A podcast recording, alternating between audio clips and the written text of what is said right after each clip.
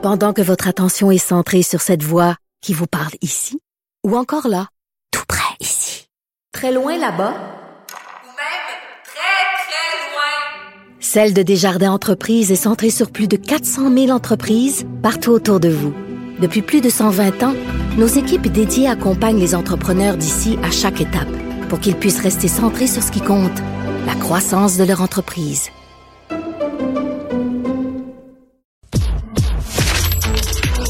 Économie, finance, affaires, entrepreneuriat.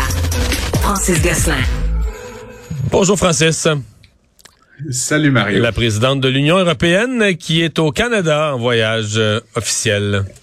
Elle arrive ce soir, en fait, euh, Mario. Puis euh, donc, elle est pour rencontrer évidemment le, M. Trudeau et, plusieurs autres ministres, faire une petite tournée. Euh, ce qui est intéressant, c'est que la presse canadienne l'a contacté quelques en, prévision de son de sa venue ici, et elle a répondu à quelques questions, et notamment, elle semble croire là, ou en fait espérer que le Canada va rapidement se concentrer à livrer à l'Union européenne ce qu'on appelle de l'hydrogène vert, Mario. Donc, de l'hydrogène qui est fait là, à partir de sources euh, renouvelables. Euh, elle souhaite également à court terme que le Canada augmente de manière très significative ses exportations de, de GNL, donc de gaz naturel liquéfié. Euh, ça semble un petit peu des vœux pieux, Mario, dans le contexte actuel, surtout avec ce qu'on sait sur la capacité, par exemple, d'Hydro-Québec de fournir de l'électricité en très grande quantité à, à, des fabricants de puis, puis, comme puis, du GNL, Francis, là, du gaz naturel liquéfié, ça prend une usine de liquéfaction il y avait un projet, il y avait un projet dans, sur le fleuve Saint-Laurent chez nous à Kakuna, c'était abandonné. Il y avait un projet plus récent au Saguenay, c'était abandonné.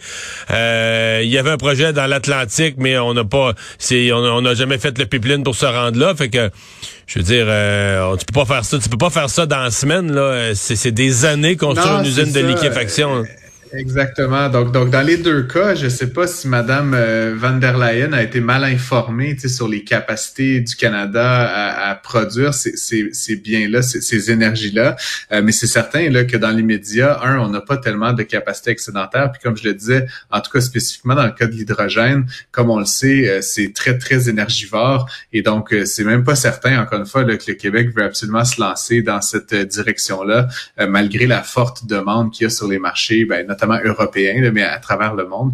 Euh, on sait, Mario, puis je lisais là-dessus justement cet après-midi, mais que entre la quantité d'énergie qui est nécessaire, euh, les sources, là, que ce soit hydro, euh, d'hydroélectricité, de, et, solaire, et le consommateur final, il y a une perte d'à peu près 52 là, de l'électron qui part à l'électron qui est effectivement consommé, contrairement à, mettons, de l'énergie électrique directe, qui est autour de 95 Donc, c'est très inefficace. Après, c'est vraiment l'enfer en Europe actuellement du point de vue énergétique, donc on peut comprendre qu'ils souhaitent euh, disposer de toutes les sources qu'ils peuvent.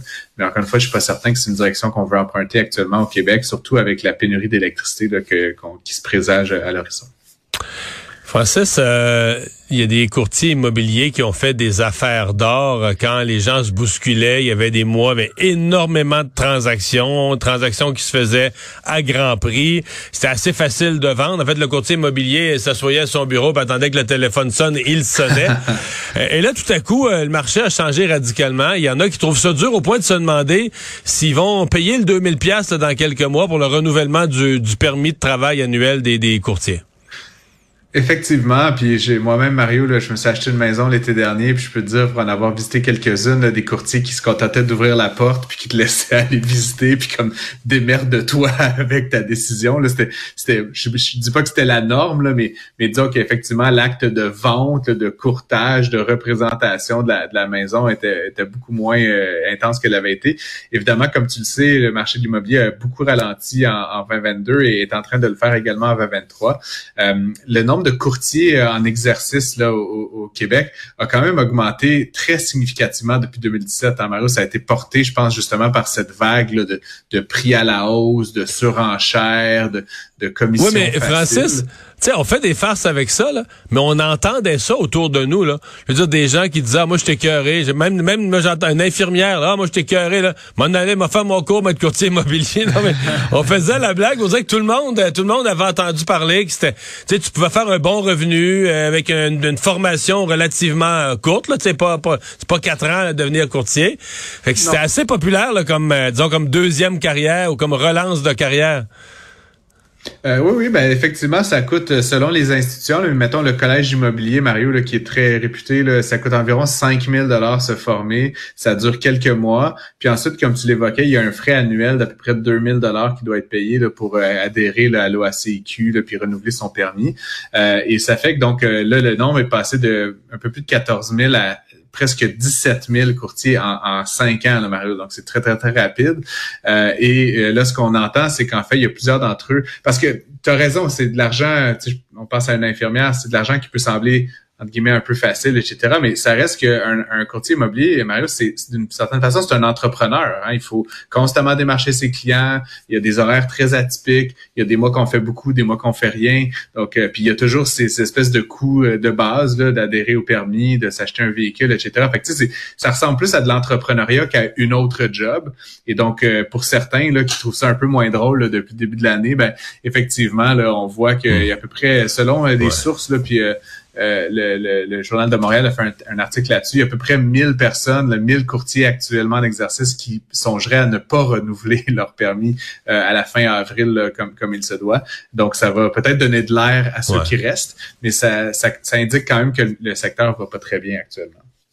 Mais ça peut aussi indiquer qu'il y en a juste trop, là. C'est ce qui arrive. Quand un secteur ralentit, non, mais quand un secteur ralentit, les gens qui sont moins dans leur domaine ou qui ont été moins travaillants ou qui, à un moment donné, il n'y a pas de business pour tout le monde, point. Mais tu sais, il s'est passé.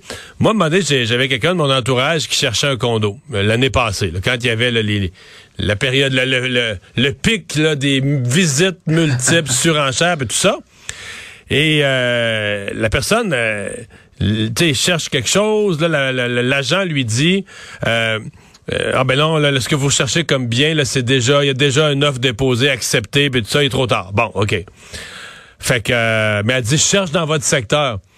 Mais tu sais, mettons, là, Francis, là, les années 80, des années 90, des années 2000, quand t'entendais une personne qui a des moyens, qui a un job, qui dit cherche dans votre secteur, tu prenais son nom, son numéro de téléphone, tout courtier aurait fait ça en disant Hey, c'est un client potentiel, tu sais, je veux dire.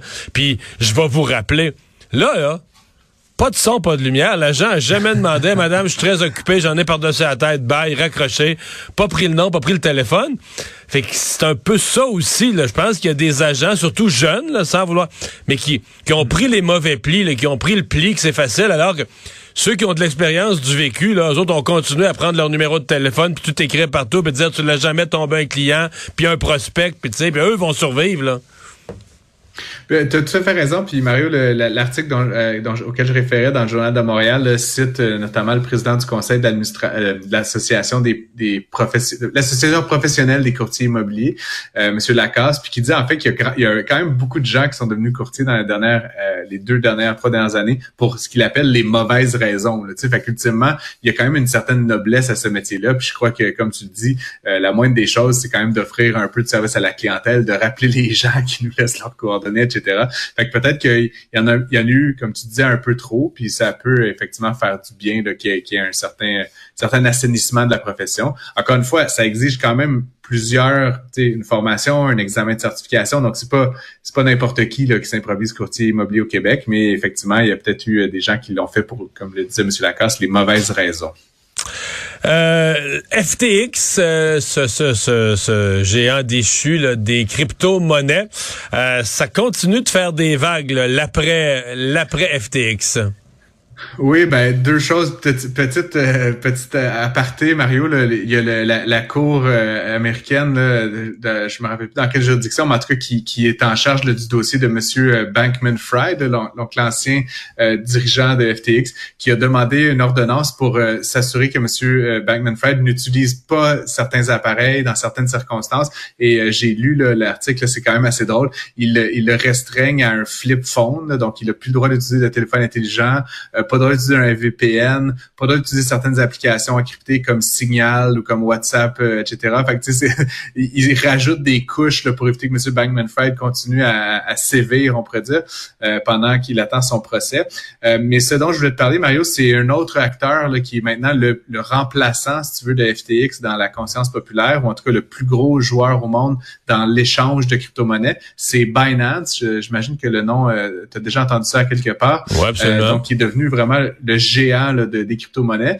ben, en fait, ce qu'on découvre, c'est que un petit peu comme FTX avait son Alameda, là, donc avec des rapports qui n'auraient pas lieu d'être. Euh, Binance a également deux divisions, une division qui, qui, qui globale, internationale, puis une division qui est Binance.us, puis apparemment, Binance a toujours avancé que les deux divisions étaient totalement séparées, qu'il n'y avait aucun lien entre les deux, que c'était juste, euh, tu sais, ils partageaient la, plateforme de l'identité, etc. Ben, en fait, la Securities and Exchange Commission a découvert qu'il y avait quand même beaucoup plus de rapports que ce à quoi on s'attendait. Donc, a ouvert une enquête et euh, de plus en plus, là, il, est, probable que l'entreprise doive répondre à des questions difficiles, notamment donc la Securities and Exchange Commission, puis peut-être même du Congrès américain. Euh, le New York Times euh, raconte l'histoire en fait que Gary Gensler, qui est un professeur de MIT, qui est maintenant le, le, le, patron de la, SEC, euh, a déjà été approché par Binance pour les conseiller et M. Gensler avait dit non. Donc, ça augure quand même pas super bien pour la relation entre le régulateur et cet acteur-là. Euh, il faudrait certainement pas, là, pour ceux et celles qui sont investis en Bitcoin et autres crypto-monnaies, qu'un autre échange s'effondre. Là, donc, euh, on va garder un œil assurément là-dessus, sur les résultats de cette enquête là, qui s'ouvre sur, sur Binance. Euh, plusieurs élus américains là, cite que euh, Binance continuerait aujourd'hui d'héberger beaucoup de transactions illicites et il souhaite vraiment s'assurer qu'il y ait un meilleur contrôle sur les flux monétaires qui se transigent sur la plateforme. À suivre. Merci Francis. À, à Suivre. Merci.